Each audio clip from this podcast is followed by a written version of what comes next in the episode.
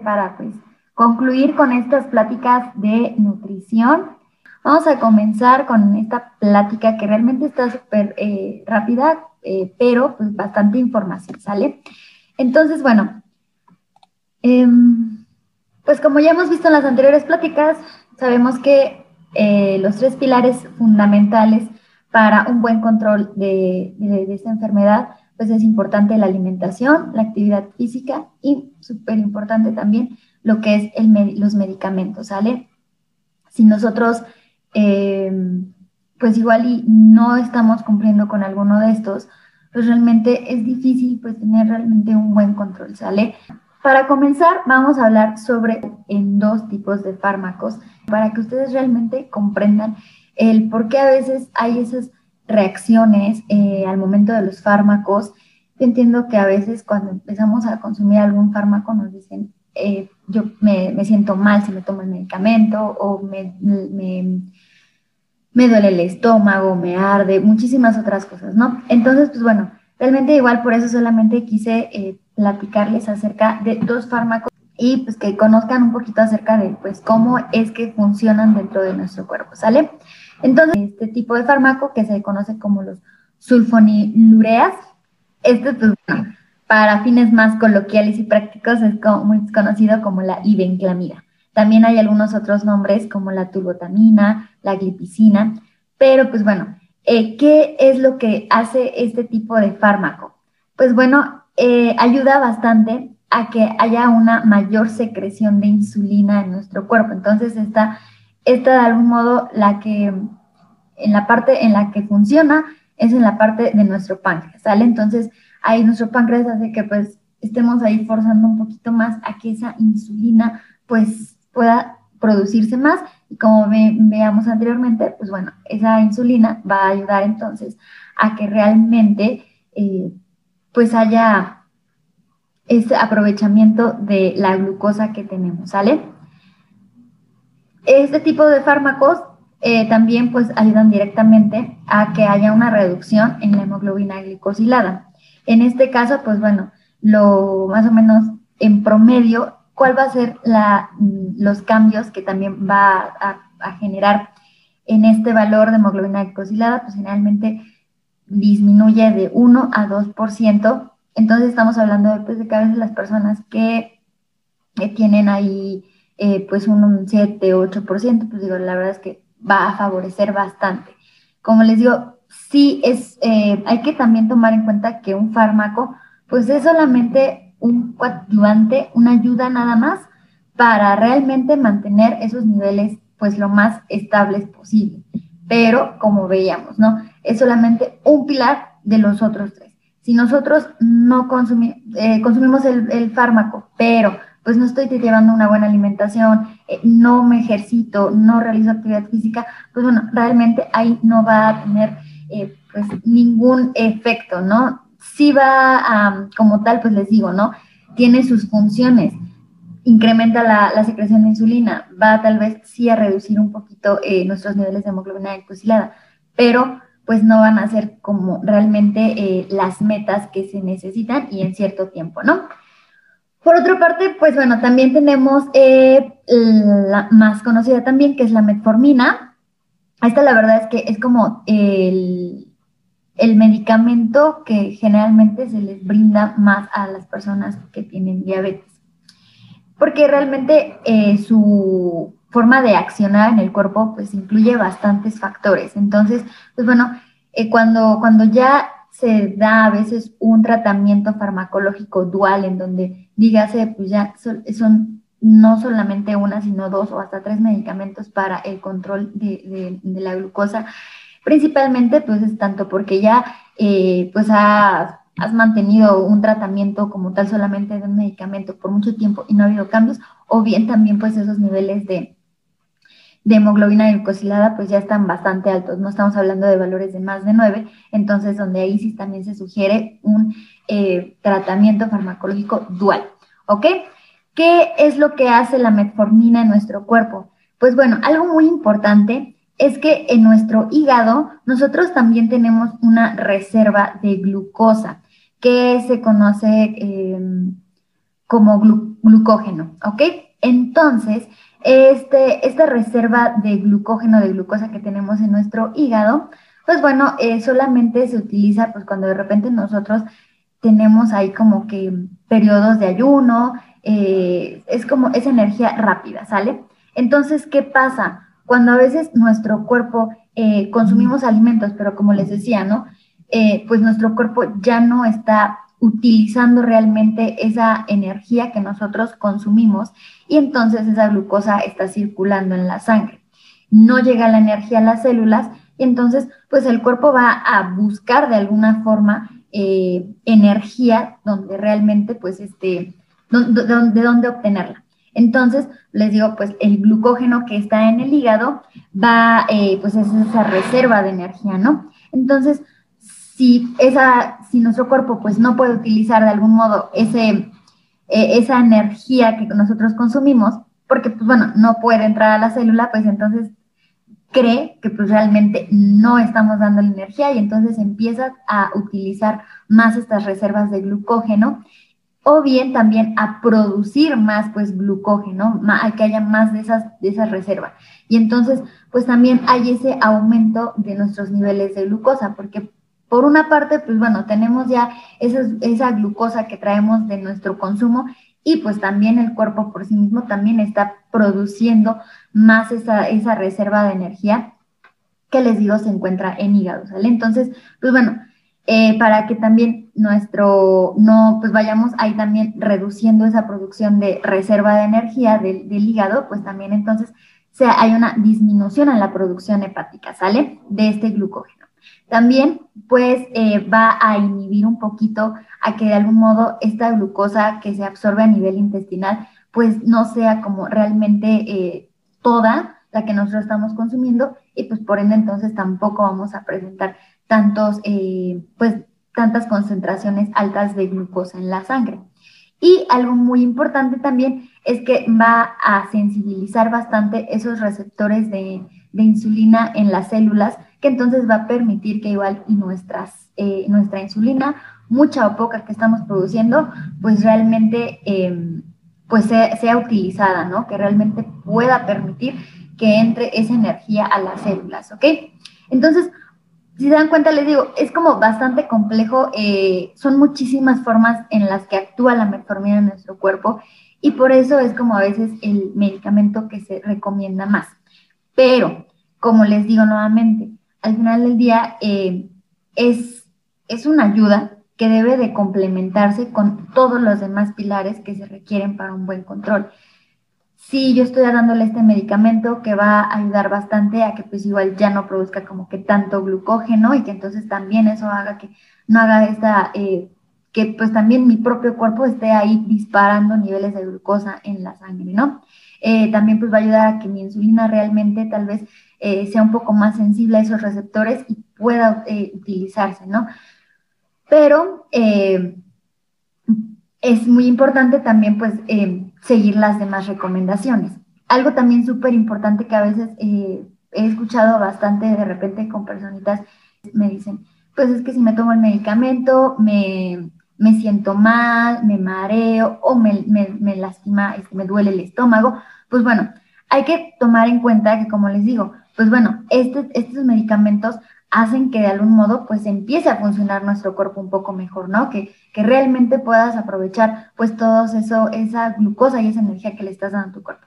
Entonces, ¿qué pasa? Si yo me tomo el medicamento, pero híjole, nada más desayuné algo súper ligerito porque pues no me dio tiempo más que para un café y un pancito chiquito, pues realmente estas, e, estos medicamentos lo que hacen pues es que realmente esté funcionando, pero basándonos también en llevar una dieta pues eh, eh, saludable, que realmente le estemos aportando a nuestro cuerpo eh, pues esa energía que necesita. Entonces, ¿qué pasa? Nosotros si no la tomamos y solamente hacemos igual y ya el desayuno ligero o igual y pues este me la tomo, pero híjole, se me hizo tarde y ya no y ya no desayuné, es completamente normal que te sientas mal porque estos medicamentos lo que hacen es generar que pues haya una reducción en tus niveles de glucosa, que se sensibilicen esos eh, receptores de, insulina y que pues realmente empieces a nivelar tus niveles, ¿no? Entonces, pues si nosotros no consumimos de repente una, una buena alimentación, pues entonces vamos a presentar, como, como veíamos anteriormente, estos casos de hipoglucemias, en donde pues obviamente nuestros niveles de glucosa van a bajarse muy rápido. Y entonces, sí es eh, importantísimo que pues evitemos estas subidas y bajadas, las hipoglucemias, hiperglucemias, subimos, bajamos, subimos, bajamos. Entonces, ¿cómo lo vamos a también entonces a, complementar estos fármacos? Pues como les digo, también es importante una buena alimentación, como ya lo vimos, revisar realmente, ah, pues bueno, este, cuánta cantidad de carbohidratos consumir de, de, alimentos. Porque y pues bueno, este, y también pues la actividad física que como hemos visto ayuda bastante a sensibilizar también estos receptores de insulina. Y súper importante también este, pues que sepan el cómo actúan, ¿no? El por qué este, tal vez, pues sí, yo me siento mal si, si pues me tomo el medicamento, pero pues no como, eh, o qué pasa si de repente igual tienden estos alimentos, estos eh, eh, medicamentos a veces son muy irritantes. Entonces, sí es importante, igual si de repente yo noto que eh, siento ardor en el estómago, que, que, me duele el estómago a veces al momento de consumir esos medicamentos o que me inflama, pues hay que también, les digo, complementarlo con una dieta donde igual íbamos a evitar un poco de irritantes, en donde también, pues bueno, no, no, no es solamente para tratar estos problemas de repente del estómago, sino también pues para realmente tener un buen control de diabetes es importantísimo que no evitemos, evitemos por completo los ayunos. Yo creo que los ayunos son como que el peor enemigo que pueda haber en, este, en estos casos de, diabetes, ¿no? Porque entonces esto nos va a predisponer a que entonces induzcamos a una hipoglucemia porque pues dejamos tanto tiempo sin comer y pues evidentemente nuestros niveles de glucosa van a bajar. Y entonces luego nuevamente comemos y vuelven a subir. Y entonces les digo, realmente para tener un buen control no solamente es revisar que mi glucosa esté en niveles normales cuando yo despierto, sino que realmente se encuentre en niveles normales durante todo el día. Entonces, ¿cómo vamos a, pues, obtener esto? Pues evitando ayunos, eh, consumiendo el medicamento pues en los horarios y con las indicaciones recomendadas por los médicos y eh, pues también la actividad física, y súper importante, pues bueno, les digo, comiendo realmente pues lo que igual mi cuerpo como tal pues sí puede ya procesar.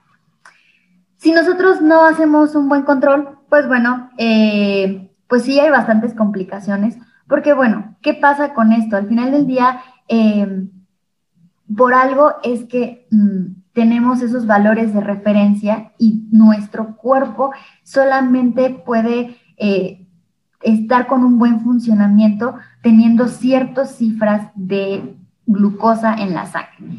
Yo entiendo que a veces, este, pues si ya hemos manejado a veces cifras muy altas de glucosa, el cuerpo de algún modo se acostumbra, ¿no? Es un, pues ya me acostumbré a tener esas cifras, yo no me siento mal, yo no, este, eh, siento que esos síntomas que dicen que te da cuando tienes una hiperglucemia es a veces eh, comprensible, ¿no? Porque el cuerpo se acostumbra, pero no porque tu cuerpo se acostumbre o tú no presentes de repente esos signos, no quiere decir que entonces tu cuerpo eh, va a, tener, bueno, no vas a tener estas complicaciones, porque bueno, es un, Em, es un agente extraño, la glucosa, pues que está circulando de más en nuestra sangre. Entonces, eh, pues cualquier agente extraño que siempre esté como tal eh, de más en nuestro cuerpo, pues el cuerpo va realmente ahí a, actuar, ¿no? Para pues igual y, y este, que, tenga un buen funcionamiento. Si nosotros seguimos manteniendo cifras, cifras, cifras altas, pues bueno, realmente eh, se va atrofiando todo, todo nuestro cuerpo, ¿no? Porque realmente no permitimos que funcione de la manera adecuada con los niveles que se necesitan, ¿no? Con esos niveles adecuados de glucosa. Entonces, pues bueno, hay dos tipos de complicaciones, unas que son las microvasculares, que de algún modo, pues bueno, eh, como les digo, afectan más que nada a veces a nervios pequeños, eh, son lesiones tanto a nervios como vasos sanguíneos pequeños, ¿no? Entre ellas, pues se desencadena la neuropatía, la nefropatía y la retinopatía. Que estas las vamos a ir viendo eh, y, revisando, pues, qué pasa con esto. Y muy importante, pues, también lo que son los, las complicaciones macrovasculares. Estas, pues, principalmente, eh, pues, ya atacan como tal vasos eh, más grandes, como son arterias, venas, entre ellos, pues, bueno, que se puede desencadenar principalmente enfermedades cardiovasculares. Em, eh, si, no se si no se tiene un buen control, pues también hay accidentes cerebrovasculares, ataques cardíacos, que pueden ser como realmente ya complicaciones más grandes. Pero vamos a ir revisando el por qué se da esto, ¿no? O sea, por qué yo, si no tengo un buen control de mi glucosa, pueda generarme daño eh, a nivel de, de, corazón, a nivel de arterias y todo, ¿ok? Entonces, pues bueno, primero comenzamos con la retinopatía, que pues les digo, estas son de algún modo complicaciones microvasculares, son pequeñitas. Hay que recordar que la glucosa es una molécula muy pequeñita, muy, muy pequeñita que, eh, pues bueno, lo que su función es darle energía al cuerpo, ¿no? Pero, eh, pues bueno, si, si hay bastante concentraciones de glucosa en la sangre, pues bueno, también es, y es muy pequeñita, pues también es fácil de que llegue realmente a todas las partes del cuerpo, ¿sale?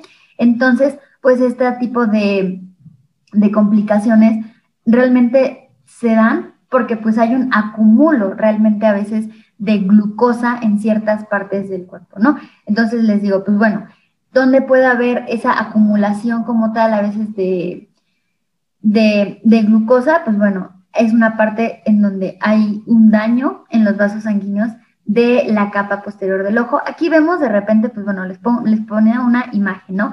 En donde pues aquí nos marca eh, una persona eh, que no tiene como tal eh, nada de estas complicaciones y, y ¿qué pasa? Pues bueno, cuando nosotros de repente, te digo, presentamos estos niveles más, más, altos, más altos y hay un acumulo de glucosa, pues bueno, esta también se puede ahí como eh, quedar y pues es, eh, está ocasionando que realmente nuestro cuerpo pues no esté funcionando bien o bien, como les decía, pues bueno, que también, eh, que pueda haber pues una pérdida progresiva tal vez de la vista, que pues realmente igual una complicación ya más grande es que, se, que realmente pues ya haya una ceguera. Para esto, ¿qué se necesita? Necesitamos, por eso parte del cuadro eh, de revisión es al menos una vez al año tener que ir al oftalmólogo, ¿no? No solamente eh, si, ya, bueno, yo veo bien, yo no necesito lentes, no hay ningún problema. De todos modos, es importante pues ir verificando ahí con el oftalmólogo, les realizan eh, un estudio así de que les revisan su retina, su ojito, los, lo, obviamente lo aumentan así bastante y entonces ahí ya el oftalmólogo va revisando, ah, pues bueno, si realmente pues no hay un acúmulo o bien pues también no hay una eh, proliferación de repente anormal de los vasitos sanguíneos, ¿sale? Y entonces, como les decía, ya no está, eh, que ya, no, ya esto, esto pueda ocasionar que pues realmente no haya un funcionamiento normal de la vista, ¿sale? Por otra parte, también tenemos pues la nefropatía. Entonces les digo, Todas estas complicaciones realmente pues se van generando por esto, por, una, por un acumulo tal vez de, glucosa, ¿no? Eh, cuando nosotros, pues bueno, todo, todo, todo lo que nosotros consumimos también pasa por riñón, porque pues bueno, también el riñón ayuda bastante a esta parte del filtrado, ¿no? Filtra los nutrientes eh, y pues de algún modo, pues lo que sí sirve, lo que no, pues ya se va ahí este, eh, quedando, ¿no? Entonces, ¿qué pasa? Les digo, pues sí es una molécula bastante eh, pequeña, pero pues sí es un macronutriente, ¿ok? Entonces, eh, hay moléculas de algún modo más grandes y otras moléculas más chiquitas. Entonces, pues bueno, las moléculas más grandes que, nosotros consumimos, pues puede ser eh, las proteínas, las grasas y, los carbohidratos, ¿no? O glucosa. Esas son, de algún modo, moléculas un poquito más grandes. Y por otras, pues tenemos, pues los que son un poco más pequeñas, como son a veces vitaminas, minerales. Todo eso pues va también pues a pasarse, va a filtrarse por nuestros riñones. Nuestros riñones tienen de algún modo como eh, unas coladeritas o unos filtros. Al final día pues, es para filtrar, ¿no? En donde pues bueno, les digo, en esos filtros hace que, pues bueno, ya nuestro cuerpo también decida, ah, bueno, esto, esta cierta cantidad de, nutrientes, pues son los que se requieren todavía reabsorber para que tenga un buen funcionamiento del cuerpo, cuáles se van desechando en orina y todo. Si nosotros estamos teniendo, eh, pues un acumulo también de glucosa en esta parte de los riñones, pues bueno, estamos ocasionando que estos filtros, eh, pues ya no sean tan pequeños que poco a poco vayan haciéndose un poco más y más y más grandes, porque como les digo, es una molécula sí es pequeña, pero dentro de lo pequeño pues es, está, es una macromolécula, ¿no? Entonces, esto va a generar que de repente esos filtros de nuestro riñón pues ya no sean tan pequeños, que entonces permita el paso eh, de muchísimos otros y ya no haya también una buena reabsorción de los nutrientes que realmente nuestro cuerpo necesita. Entonces, eh, como, ¿qué, es lo que desencadena pues esta nefropatía? Pues bueno, como que, pues de algún modo haya este, esa insuficiencia renal que se le conoce pues cuando ya de algún modo nuestros riñones ya no están filtrando bien, ya no están funcionando bien, pues por lo mismo de ese acúmulo de glucosa, ¿sale? ¿Cómo lo podemos ahí? Eh, importantísimo también, pues hacernos al menos una vez también al año, hacernos esas revisiones, hacernos un examen de orina para ir viendo pues realmente qué es lo que está eh, desechando el cuerpo y qué no. Porque entonces, pues bueno, no solamente es, se está saliendo pues ya no la glucosa o igual iba, va este, a, no, no solamente es esa cuestión, sino también que bueno, como les digo, entonces también estamos haciendo que nuestro cuerpo realmente ya no pueda reabsorber realmente los nutrientes que necesita. Entre ellos, pues también las proteínas, eh, los minerales, todo esto, ¿no? Entonces, eh, si nosotros también tenemos una eh, secreción como tal excesiva de proteína y no hay una reabsorción, reutilización, esto genera que también a veces el paciente, pues bueno, se presente desnutrición, presente alteraciones en el cuerpo, toda esta parte, ¿no? Entonces, por eso es muy, muy importante, pues, el cuidado también de nuestros riñones, ¿sale? Eh, ya por último, la última como tal eh, complicación microvascular son las neuropatía diabética. Esta, pues bueno, también como les digo, pues principalmente son afecciones a, pues, a, los nervios, ¿no?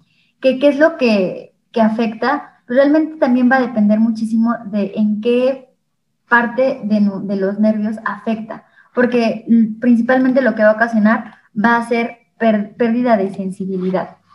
Eh, y por ende, pues entonces las personas a veces con diabetes son más propensas a que de repente cuando se lesionan, ni siquiera se dan cuenta, no lo sienten, pueda pasar, este, obviamente si no lo sienten ni se dan cuenta, pues no lo atienden.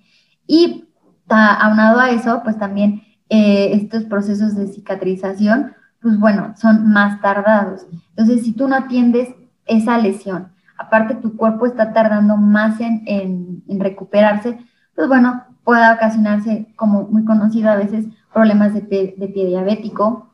También, este, les digo, va a depender muchísimo de dónde se dan estas afecciones, ¿no? Pero pues también podemos eh, pues e, e, esta, esta complicación va surgiendo o la podemos percibir desde el momento en el que nosotros igual vamos perdiendo a veces sensibilidad en nuestro cuerpo, que de repente se nos adormece muy fácilmente una extremidad o también, pues bueno, e, es muy eh, común también en lo que es este, en hombres, lo que es la impotencia. Entonces, es importante también ir revisando esta parte, ¿no? De cómo estamos eh, a nivel muscular, porque entonces eso pues nos está haciendo referencia a que también pues pueda ser el inicio de esta complicación de neuropatía diabética, ¿sale?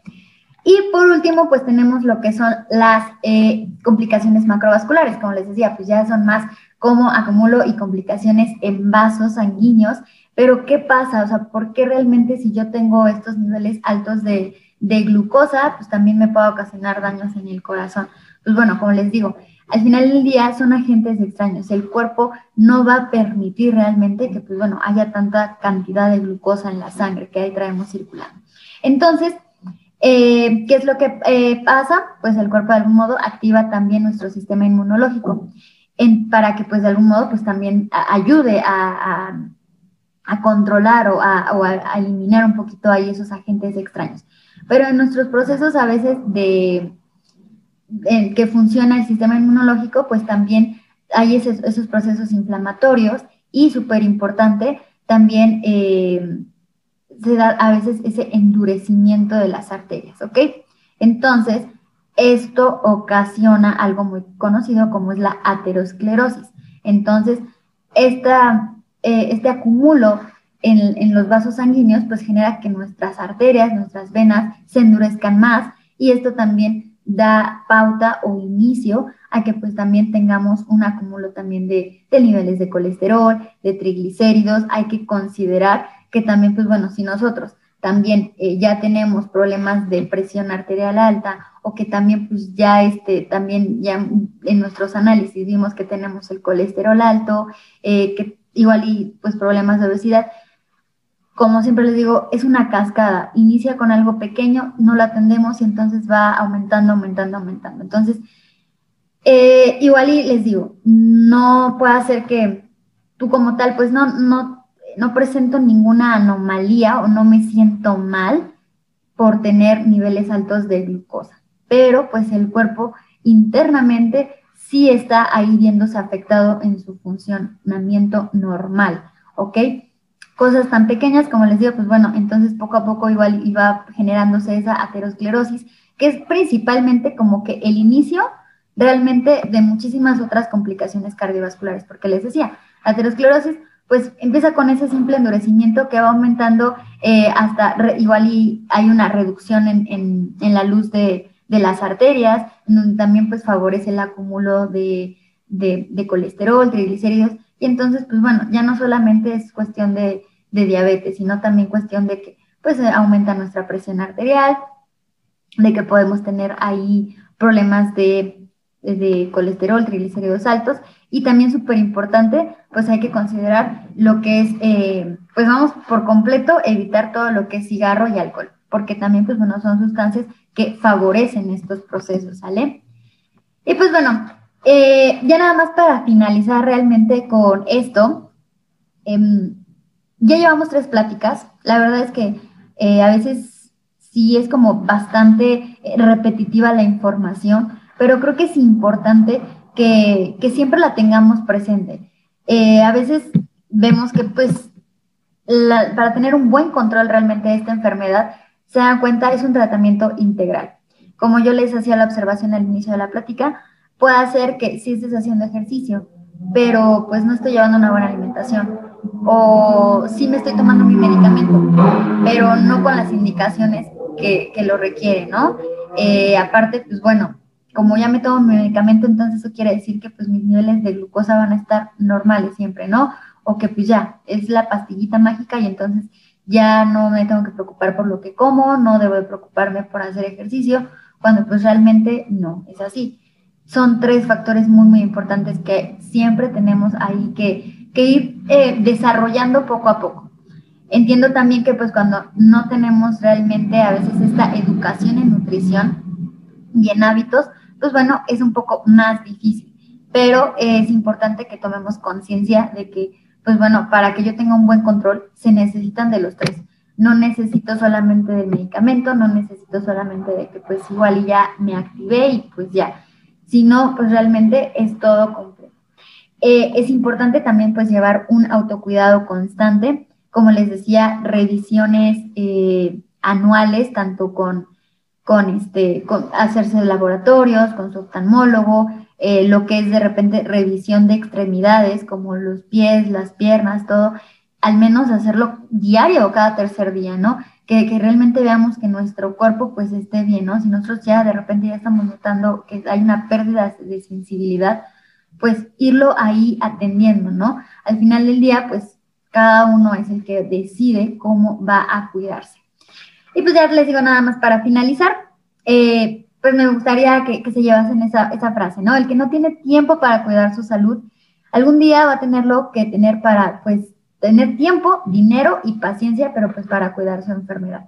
Recuerden que pues bueno, la salud realmente es algo que eh, pues a veces no, no lo, eh, al inicio tal vez de, la pandemia, no lo teníamos como tan claro realmente la importancia que es. Pasamos ya bastante tiempo, eh, pues ya en casa, hemos estado bastante tiempo cuidándonos y creo que es algo súper importante, ¿no? Que, que ahora pues ya estamos atendiendo realmente eh, cómo estamos nosotros, ¿no? A veces nos enfocamos mucho en pues cómo está eh, las otras personas, sí es importante, pues sí, cómo se encuentra tal vez mis hijos, cómo se encuentran mis papás, cómo se encuentra la familia, pero hay que tener en cuenta que, pues bueno, si nosotros no estamos bien, pues entonces no vamos a poder cuidar a las demás personas, ¿ok? Entonces, es importantísimo el, autocuidado constante para pues tener este, este mejor control, ¿sí? Muchas gracias a todos los que se conectaron. Eh, les digo, pues bueno, es bastante la información, es muy interesante, les digo, aparte yo creo que si no tienes diabetes, no importa, realmente eh, se recomienda realmente que tengamos como un cuidado como si todos tuviéramos diabetes, es decir, pues que todos realmente cuidemos nuestra alimentación, que todos realmente, ah, pues bueno, necesito ejercicio, necesito eh, darle realmente lo que, lo que requiere mi cuerpo, ¿no? No mal pasarnos. Entonces, pues bueno, ir, este, ir haciendo como que estos pequeños cambios para igual y pues realmente llevar ahí como que el, pues un, un estilo de vida un poco más saludable.